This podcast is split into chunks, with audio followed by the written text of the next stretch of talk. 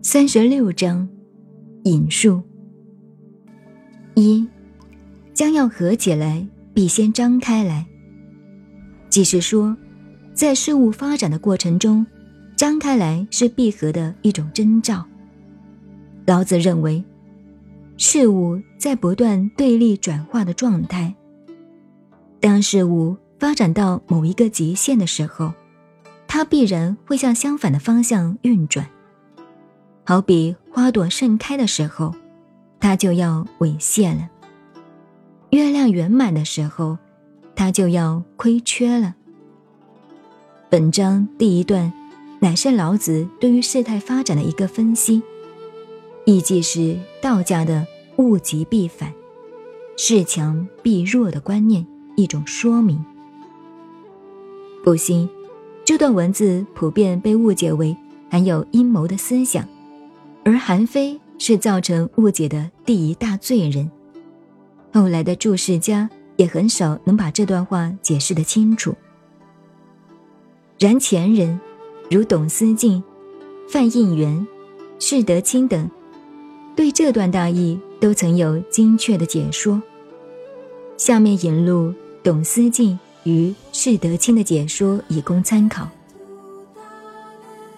董思静说。夫张即必息，与甚必夺，理之必然。所谓必固云者，由言物之将息，必是本来已张，然后息者随之。此消息盈虚相因之理也。此机虽甚微隐，而理实明者。释德清说：“此言物事之自然，而人不能察。天下之物，事极则反。譬夫日之将昃，必甚赫；月之将缺，必极盈；灯之将灭，必赤明。斯皆物事之自然也。”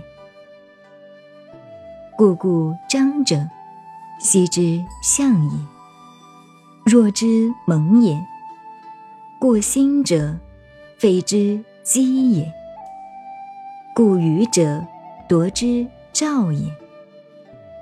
天时人事，物理自然，地人所欲而不测时，故曰微明。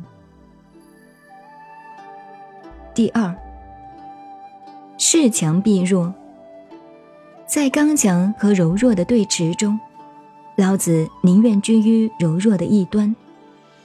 老子对于人事与物性做深入而普遍的观察之后，他了解到，看来柔弱的东西，由于它含藏内敛，往往较富韧性；看来刚强的东西，由于它的彰显外溢。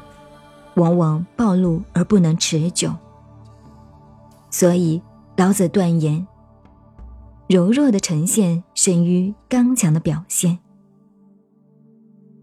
第三，国之利器不可以示人，就是说，权势禁令都是凶利之器，不可用来耀示威吓人民。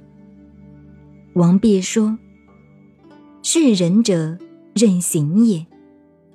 如果统治者只知道用严刑峻法来制裁人民，就是用利器示人了，这就是刚强的表现。而逞强示暴是不会持久的。